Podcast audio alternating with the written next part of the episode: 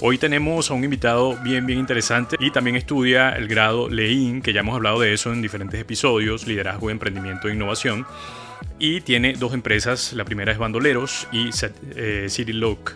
Eh, los Bandoleros es un proyecto de creación textil para tatuadores que apoya y apoya a los artistas y estudios de tatuaje a plasmar sus ideas en prendas. Y City Look es un parking inteligente de, patine, de patines sí, que permite la carga de los mismos, eh, de los patines, potenciando y facilitando la movilidad sostenible en las ciudades. Cuando una idea funciona, es un poco un fenómeno mágico.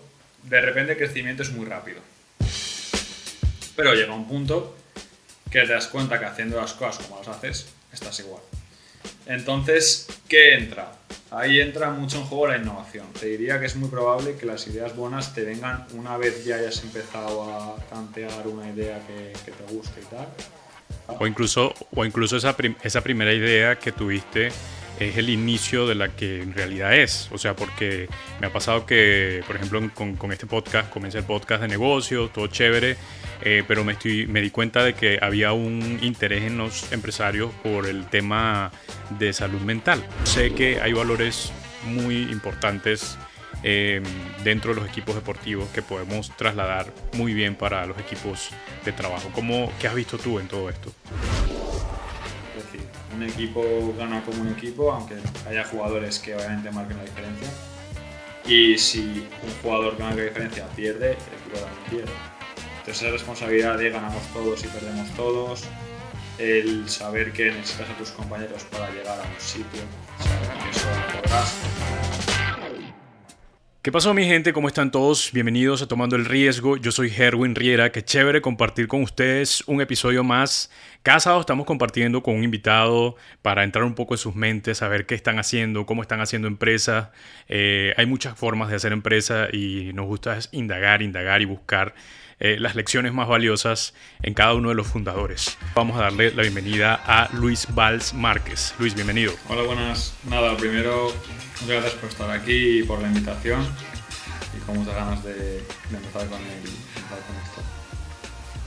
Chévere. Mira, Luis, ¿cómo fue que empezó todo esto en ti? O sea, de emprender, de, de querer buscar y hacer algo distinto a lo que generalmente uno hace, tener una vida ordinaria y buscar algo más, más allá del ordinario. Pues la verdad es que tengo que decir que desde que era bien, bien pequeño sabía que me quería montar mi propia empresa. Yo estudié dos años de Administración y Dirección de Empresas en la Universidad de Valencia, en la pública, y bueno, al final vi que no me gustaba y descubrí el grado Lane, que es un grado que te permite mucha libertad en cuanto a la formación y un poco hacer los negocios que te gustan y y ver por dónde, por dónde te quieres desarrollar. Y pues entré en 2020 y ahora ya es mi tercer año como emprendedor y como estudiante de grado ley. Y así es, así sido un poco como, como me inicié en el emprendimiento. Súper. Y hablando ya de esto, entonces el negocio, los negocios que tienes actualmente, eh, ¿forman parte del grado Lean o son aparte de eso, eh, con personas distintas o ajenas a esto? No, yo los dos negocios que tengo son del grado ley, eh, porque los dos los he hecho con compañeros que conocían la carrera. Pero sí que, por ejemplo, los bandoleros, que es el negocio en el que más implicado estoy, al fin y al cabo, tenemos una proyección a futuro muy grande y a este paso la verdad que cumpliríamos nuestro sueño de poder sacar la marca, seguir con ella fuera de la carrera, porque eso es un poco también el dilema que, que nosotros tenemos en nuestra carrera, es que al final estamos sometidos a, digamos, una maratón en la que estamos trabajando todo el año y el objetivo es que tú puedas luego hacer un proyecto fuera que te guste. El problema está en que, claro, las cosas no son tan fáciles y es muy, fácil que, que, que, no salga. Yo, por suerte, mi, mi proyecto pues funciona bien, entonces nuestra proyección es seguir con la marca al salir de, de sí, sí, totalmente. Chévere. Y te fuiste entonces por lo textil y por el tatuaje, ¿no? Nosotros empezamos una marca de ropa, previamente se llamaba La Volpe, y era una marca de ropa pues, inspirada pues un poco en, el estilo dark y esa parte de tatuaje, pero sin tener contacto un poco de, de los tatuadores. Entonces, luego decidimos bueno, más bien decidimos, vimos un nicho muy importante, porque Valencia es la ciudad con más estudios de tatuaje de toda España, y vimos que ninguna marca lo estaba haciendo. Entonces decidimos pues colaborar con estudios y colaborar con tatuadores. Y así empezó a coger un poco el, el vuelo. Y entonces, al final de verlo tanto y tanto presenciarlo, realmente esa forma de diseñar se quedó en nosotros y al final pues también hemos sido capaces de sacar nuestros propios diseños también inspirados un poco en, en el tatuaje y, y, ese mundo, la verdad. ¿Qué han estado usando o qué, de pronto estrategias, métodos que mm, para el crecimiento de su empresa, eh, marketing, o sea, qué han estado haciendo para buscar que su empresa crezca cada vez? Pues mira, nosotros eh, empezamos con pieza, cualquier marca de ropa que se monta un joven al final no te apoyas en, en la venta de a, tus, a tus amigos y tus familiares que al final te compran más por apoyar el proyecto que por que, por que les guste. Sí es verdad. Por apoyo por apoyo. Entonces nuestras estrategias de marketing en cuanto a canales pues van muy ligadas a, a Instagram. Porque al final es donde están los tatuadores puestos, entonces nos será más fácil hacer post en colaboración, subir los diseños ahí, que también nos dé visible al estudio. Y aparte de eso, empezamos a desarrollarnos en un canal de venta que es Vinted, que es una plataforma que hay aquí en, España. Y por ahí pues también conseguimos vender bastante de estos, diseños y nos hemos ido pues dando a conocer. Y ahora pues estamos en el segundo paso de nuestro proyecto que es escalarlo para ya poder pues bueno, vender por nuestra web y, y tenerlo todo automatizado. Y entonces ahora pues hemos crecido bastante en Instagram y bueno, estamos con el drop de navidades, entonces vamos a hacer una oferta para nuestros, nuestros seguidores por la web. Y entonces ya pues, pues eso ha sido un poco el crecimiento, la verdad que ha sido muy rápido estos meses. Y pues ahora toca escalar, porque claro, no es lo mismo crecer al principio, es fácil, porque cuando estás en cero al final pasa rápido. El problema está que el crecimiento no puede ser así, porque si el crecimiento es lineal, llega un momento que la empresa muere. Crecimiento ha de ser exponencial, entonces ahora estamos en esa parte de, del proyecto. Es una parte muy bonita, pero que implica obviamente pues, el, triple de, el triple esfuerzo. Está interesante eso que, que, acabas de decir, pero también te quería preguntar, eh, para que quede claro, ¿Cuál es entonces el modelo de negocio? ¿Cómo ganan los tatuadores con todo esto? Porque tengo, si le interesa a un amigo tatuador que es muy bueno, pero, pero no, es para que me cuentes y entender y que el, público entienda mucho más cómo, cómo, hacen para enlazar todo esto con los pues tatuadores. nuestro modelo de negocio antiguamente eh, residía en literalmente hacer la ropa y que los tatuadores se encargasen de la venta. O sea, por así decirlo, nosotros éramos, digamos, como inversores en marcas, simplemente hacíamos la inversión por ellos y después nos llevamos una comisión por lo que vendiesen. Y ha cambiado a simplemente pues producir nuestra ropa, obviamente colaborar en diseños y pues también si quieren unidades para el estudio también se puede hacer. Pero ahora ya solo colaboramos a nivel de diseños con ellos. Y lo de la otra empresa, entonces, ¿cómo, cómo fue? ¿Cómo empezaste con esta, pero luego pasaste a, otra, eh, CityLook? ¿Cómo ha sido todo esto también? Y esta es la que hace con un amigo, ¿no? Un compañero de... CityLook es completamente mi otro, mi otro lado, digamos, de, de mi cara de emprendedor. Porque al final, lo que te he comentado, con mi compañero de, de la marca compartimos valores muy cruzamos un poco lo que es el emprendimiento y el urbano, nos dimos cuenta que en nuestra forma de vestir nos gustaba representar un tatuaje en la ropa y tiramos por ahí. Pero yo realmente, eh, aparte de eso, bueno, mi sueño es crear proyectos con, con, impacto. Yo soy una persona muy preocupada por el medio ambiente y lo que me gustaría realmente es hacer negocios que ayuden pues, al mundo a, a mejorar. Entonces, eh, me junté con un compañero y vimos esta oportunidad, que es TityLog. TityLog, como has comentado, pues es un proyecto de parkings para patinetes eléctricos. Básicamente son unas taquillas en las que el cliente puede depositar su patinete y además pues lo puede cargar. Entonces decidimos pues enfocarlo sobre todo en universidades y centros comerciales, etcétera, y nos juntamos con un tercer amigo nuestro que es ingeniero y él nos está ayudando con lo que es la parte de, de especificación técnica, diseño de en sí de las taquillas, la instalación eléctrica, etcétera.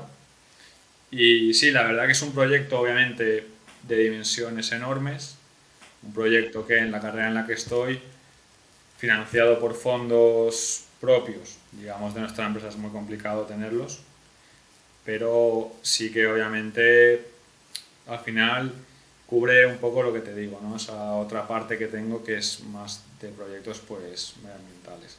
Y quiero pasar a ese tema que decías que las empresas no pueden estar lineal, eh, eh, sino que bueno, tienen que ser, eh, tienen que tener un poco esa curva.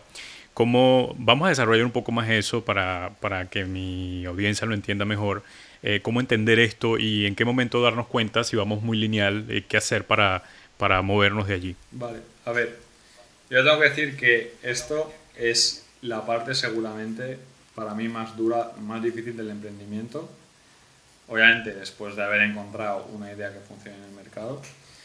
Porque digamos que cuando una idea funciona es un poco un fenómeno mágico. De repente el crecimiento es muy rápido.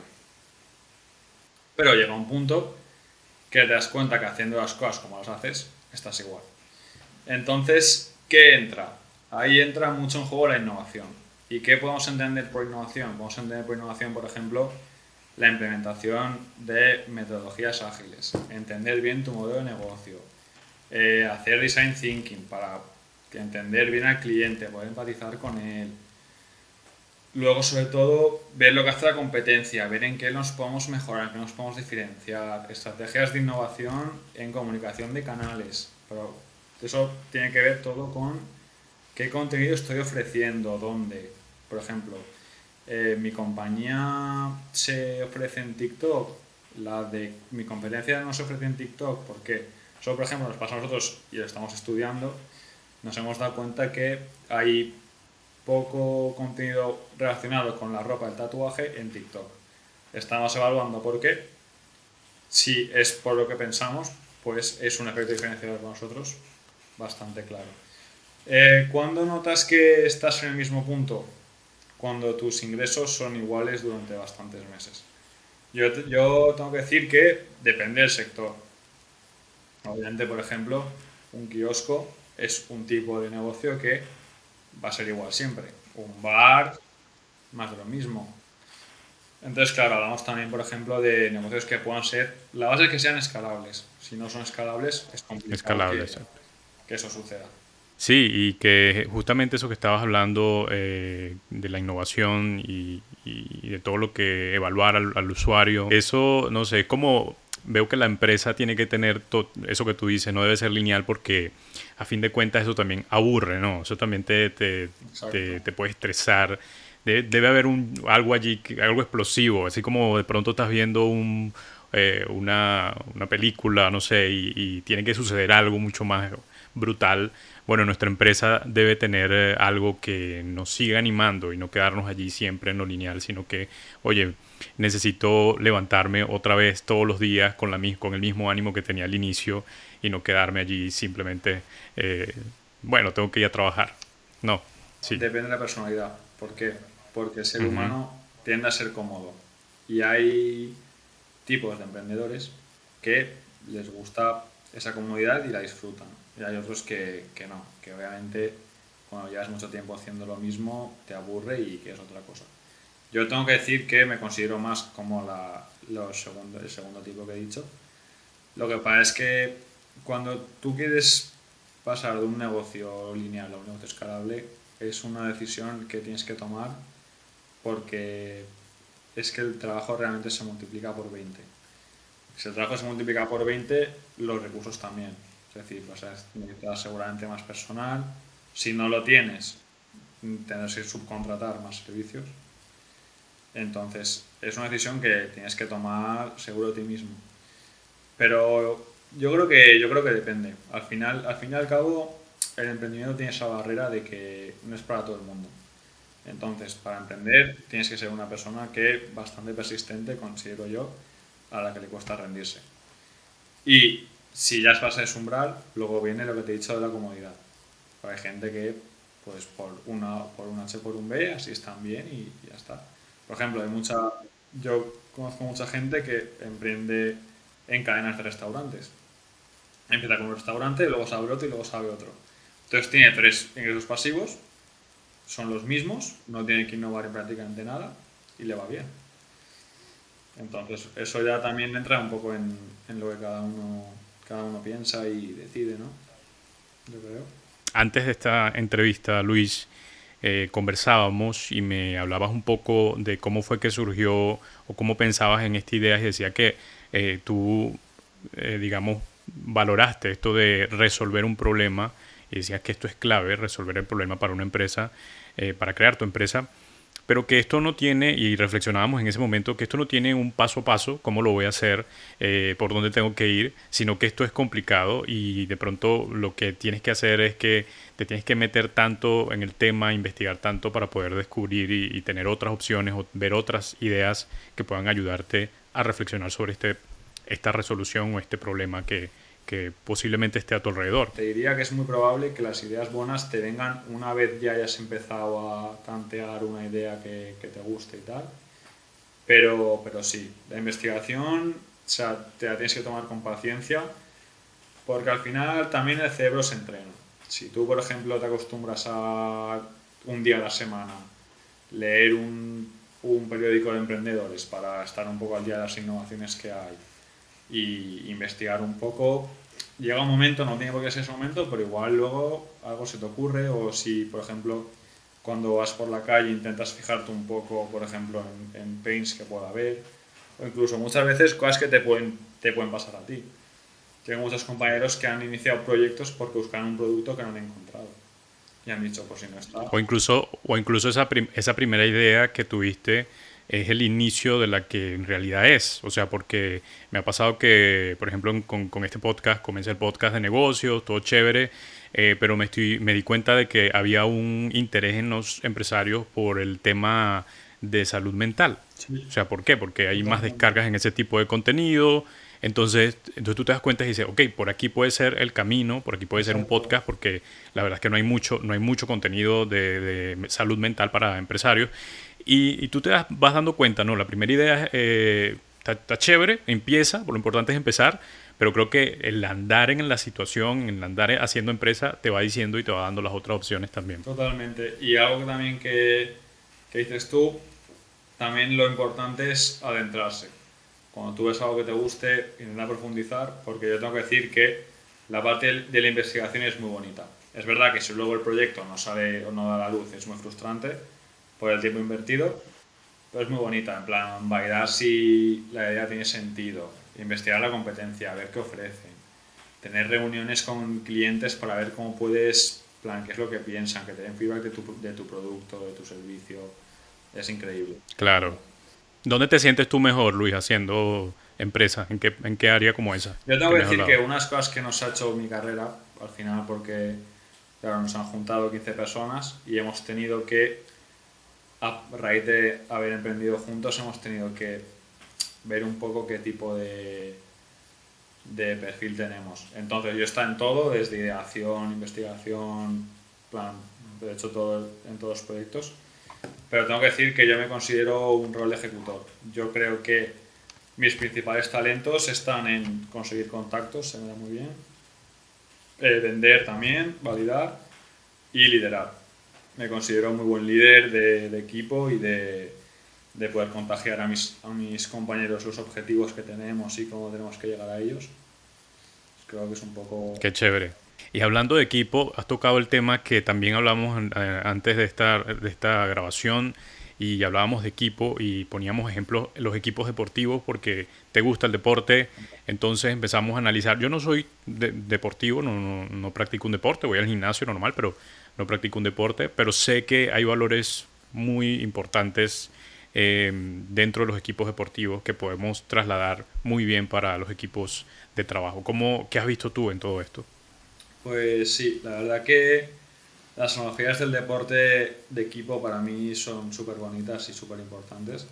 Al final, bueno, yo a lo largo de mi vida he practicado bastantes, he jugado a fútbol, he jugado a rugby, he jugado a tenis, a waterpolo, alguna arte marcial he hecho también. Y al final te das cuenta que el deporte en equipo tiene una cosa muy importante y es el, para mí el sentido de responsabilidad. Es decir, un equipo gana como un equipo, aunque haya jugadores que obviamente marquen la diferencia. Y si un jugador que marca la diferencia pierde, el equipo también pierde. Entonces, esa responsabilidad de ganamos todos y perdemos todos, el saber que necesitas a tus compañeros para llegar a un sitio, saber que solo no podrás y que con ellos sí, eso es para mí muy importante. Y luego está la otra parte del deporte que me gusta, que es la parte personal, que es la parte de eh, motivación, motivación que te da. Al final el deporte yo creo que construye mentes fuertes. Yo creo que actualmente la gente que no hace deporte, yo creo que no está sana. Eh, me estás diciendo que no estoy sano. ya lo sé. Pero yo creo que, el deporte en la, en la, en la salud mental influye mucho. Al final, el deporte lo bueno que tiene es que te hace superarte a ti mismo. Cuando tú, por ejemplo, juegas con un equipo y juegas contra otro con el que perdéis mucho, ese sentimiento de, de querer vencerle, etc. Incluso cuando vas al gimnasio y tienes que hacer esas repeticiones de más que no te apetecen. Esa forma de llevarte al límite creo que, que, es un poco la analogía del, del, deporte, yo diría en el emprendimiento, en lo que tú tienes que sacar de ti mismo para poder llegar a, a tus objetivos. Mira, has dado en el punto, Luis, has dado en el punto, llevarte al límite. Eso me gusta mucho porque precisamente, primero el equipo te ayuda a eso también, porque cuando no puedes más, el equipo te da ánimo para llegar al límite y para poder superar la, barrera, para poder ganarle al equipo contrario, qué sé yo. Pero llegar al límite es clave porque a veces nos rendimos muy rápido y no llegamos al límite, no llegamos a, a, ese momento donde, donde ya, ya la fuerza, sí, se te acabaron, pero ya lo, has intentado todo. Eh, y creo que eso es muy valioso en el deporte. Llegar hasta el límite está bien y es lo que tienes que hacer. Y yo, mi forma de pensar es que la única forma de ganar es haberlo dado todo y cuando algo no, funciona, no funciona, pero con la seguridad de que lo has intentado todo para ello. Yo creo que ese para mí es como el mindset de victoria en mi cabeza y también el hecho pues, de aprender de los errores. Y también el tiempo. El tiempo yo me he dado cuenta que al final es tu aliado. Y hay mil días grises, mil días que no sale nada, días que estás todo el día trabajando y estás cansado y mañana no quieres seguir. Pero al final si tú haces las cosas en el sentido que crees que tienes que hacer, te puedes equivocar las puedes hacer mejor, eso no pasa nada, lo importante es que si te equivocas no caer en el mismo error. Yo creo que el tiempo es tu aliado y el tiempo te trae cosas. En un periodo u otro, si tú estás haciendo las cosas como crees que las tienes que hacer, el tiempo te acompaña y hay que ser muy paciente. El emprendimiento también es como la pesca, tienes que ser paciente y no desesperarte, la verdad. Sí, uno se pone, uno empieza a compararse también con otra gente. Bueno, pero no me está yendo como esta persona, como mi amigo que ya es empresario. Entonces, incluso eso tiene que ver con el tiempo, porque me pongo a pensar en, cuántas veces uno se compara eh, con, con, otras personas. Yo me vivo comparando también a veces con amigos porque, bueno, hay unos que ya tienen familia, ya tienen sus negocios, ya están creciendo bastante y yo todavía acá, pero el tiempo es así, cada quien tiene su tiempo y hay que ser paciente y hay que buscar lo que quieres alcanzar sin preocuparte por eso, porque la verdad es que eso para mí puede ser un poco irrelevante eh, si le prestamos tanta atención a, las comparaciones. Yo estoy de acuerdo. También creo que es algo, un arma de doble filo, porque yo, por ejemplo, mi ejemplo es que soy una persona muy competitiva, no me gusta nada perder y en todo lo que hago normalmente me gusta ser ir el primero. Eh, Ahora, eso no quita que yo estoy enfocado en mi rendimiento. No me comparo si, por ejemplo, tengo compañeros que lo están haciendo mejor que yo, al revés, me alegro por ellos y intento aprender. Pero sí que pienso que no debes compararte en el mal sentido, pero debes usar esa comparación si en algún momento la utilizas para poder potenciarte a ti mismo. Ya estamos terminando y quiero hacerte algunas preguntas finales. Em, ¿Alguna, ¿Algo amable que alguien haya hecho por ti en algún momento? De toda mi vida. Sí, de, pero en, relacionado al, negocio. Ah, relacionado al negocio. Eh, la verdad es que algo amable que haya, alguien me haya hecho por mí es eh, haber conocido a mi compañero de, de, la marca de ropa con la, que, con la que lo he hecho. Porque al final somos dos perfiles de trabajos muy, muy, muy, muy distintos, pero en algunos puntos nos, nos podemos fusionar muy bien y, y cada uno pues suple un poco las debilidades del otro. Y la verdad que debes de haberlo conocido por, por porque es un, un motor creativo del proyecto muy importante, también tiene unas proyecciones a futuro que, que inspiran bastante, así que la verdad que en general por, por haber podido hacer el proyecto con él y, y esa experiencia. Enhorabuena a quien te lo haya presentado entonces, ese amigo. eh, fue, al... fue, la carrera. Ah, claro, la carrera. Cierto. Eh, que te iba, iba, a buscar aquí a ver eh, algún libro que hayas leído o un podcast que estés escuchando. A ver, yo es que leo muchos libros. ¿De qué quieres que, que, hable? El que más te haya impactado, no importa si no es de negocio. Vale, yo tengo que decir que para mí la base de lo que yo leí, que me hizo inspirarme mucho, la base fue los hábitos, los siete hábitos de la agenda altamente efectiva. ¿Por qué? Porque es un libro de los primeros que me leí al empezar a emprender y me ayudó mucho a organizarme porque es eso, al final te ayuda a organizarte bien, cómo poder hacer para llegar a, los objetivos, centrarte en qué cosas te quieres centrar primero, qué cosas son importantes, conocerte también un poco a ti mismo. Yo lo recomiendo mucho, sobre todo porque es un libro que te hace trabajar mucho en, tu propio progreso y en tu propio autoconocimiento.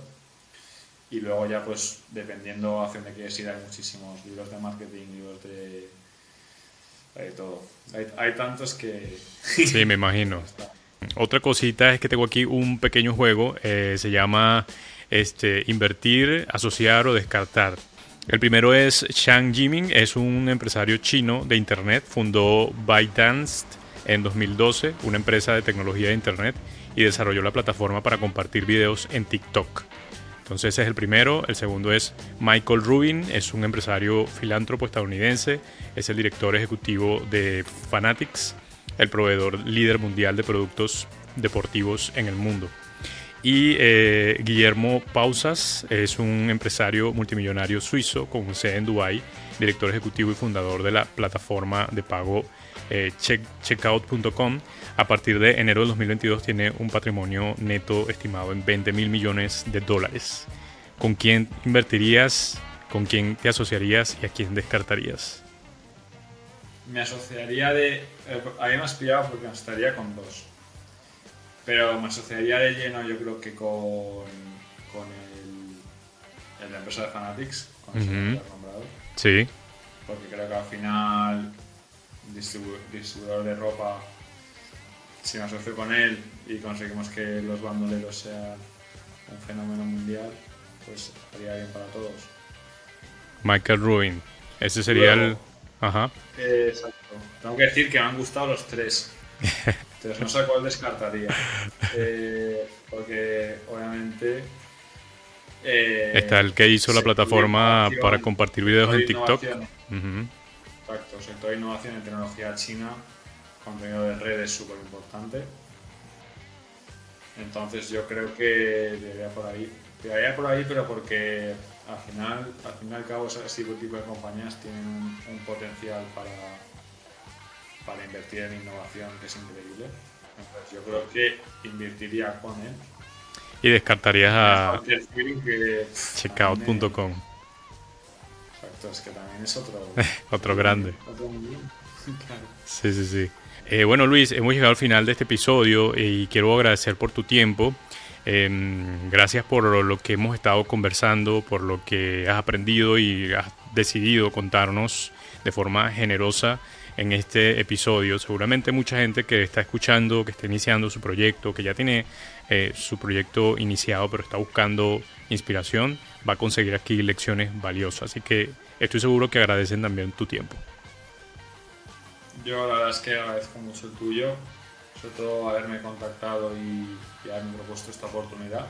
La primera vez que lo he hecho y la verdad que me llevo un buen recuerdo, me ha gustado mucho. Eh, Y eso, al fin y al cabo, lo más importante yo creo es que sirva. También hablo de una perspectiva muy humilde, soy un emprendedor de 21 años que solamente lleva 3 años haciéndolo, pero en lo que yo pueda ayudar a los demás, pues bienvenido sea. Y animo a todas las personas que, que quieran hacerlo, aunque solo sea de forma, de forma formativa, para, para aprender un poco las habilidades que se requieren. Y ya está, muchas gracias por todo y me ha encantado. Qué bien. Algo que, que me gusta de, de, conocer gente joven emprendiendo es que tienen mucha voluntad.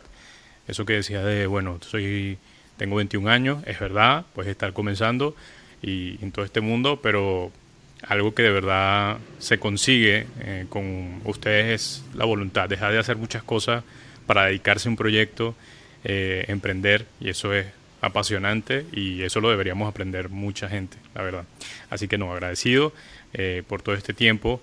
Entonces me despido de todos ustedes. El episodio eh, completo también va a estar en YouTube, en nuestro canal de YouTube.